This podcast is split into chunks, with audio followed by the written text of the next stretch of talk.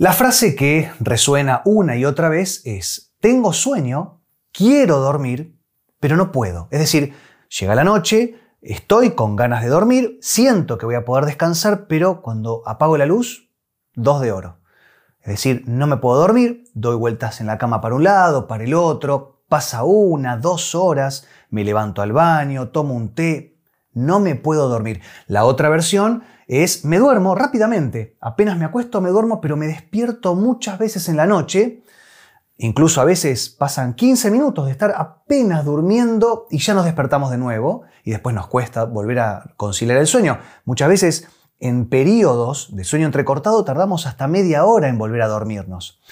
Y la tercera versión, que creo que es la más desgastante, la más estresante, es me acuesto, me duermo, pero siento que es un sueño muy superficial. Es decir, me levanto a la mañana y siento que no dormí nada. Bueno, esto es terrible porque realmente sentimos que no descansamos por más que estemos durmiendo. Y el sueño tiene que ser reparador. ¿Por qué? ¿Reparador para qué? ¿Para quién? Reparador para el cerebro, reparador para el sistema inmunológico y para el tubo digestivo, sobre todo para el hígado. A ver, cuando nosotros dormimos, el cerebro, pasado un buen tiempo de descanso, ¿eh? no es apenas nos dormimos. Nosotros tenemos que estar mínimo cuatro horas durmiendo de corrido para poder entrar en un periodo de reparación cerebral el cerebro, las células cerebrales se reparan pasadas las cuatro horas de descanso de sueño profundo.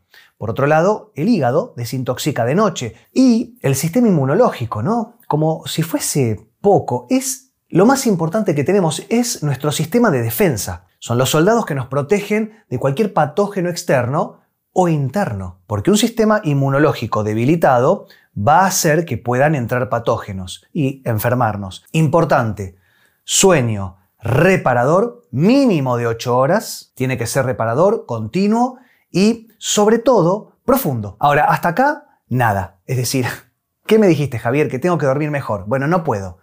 ¿Qué sigue? Primero que nada, empezar a espaciar comidas. Coman menos cantidad de veces por día, corten con el picoteo y sobre todo con los productos refinados. ¿Cuál es el siguiente nivel? Te tenés que acostar temprano. Intenta, dentro de las posibilidades, empezar a dormirte a las 10 de la noche. Te tenés que dormir temprano y levantar temprano. Si vos sos de esas personas que se acuestan a la 1 de la mañana, bueno, empezá a acostumbrarte a tirar para abajo el, reloj. Es decir, empezá de la 1, esta noche me voy a acostar a la 1 menos 5. Mañana me voy a acostar a la 1 menos 10. Y así de a 5 minutos por día, o cada dos días, o por semana. Punto número 3. Tenés que comer temprano. Yo siempre les digo que tienen que hacer entre 2 y 3 comidas por día para ser sanos. Ahora, la última comida, si vos la haces a las 11 de la noche, no vas a poder acostarte bien. Y si te acostás, vas a estar con la comida en la garganta y vas a tener reflujo, gastritis, te vas a despertar a las 3 de la mañana, por lo que te digo que el hígado va a desintoxicar mucho más fuerte, vas a tener una desintoxicación mucho más activa en la madrugada y te vas a despertar.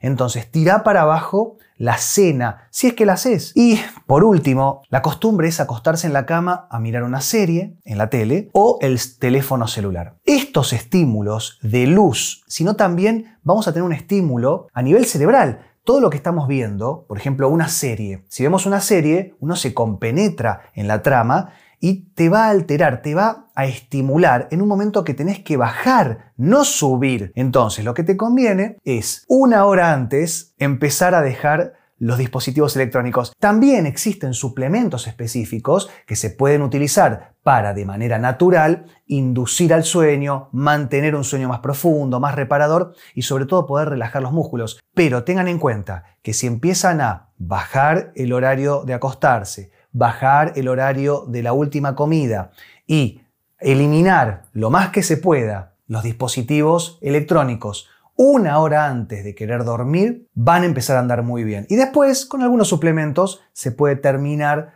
de mejorar la situación.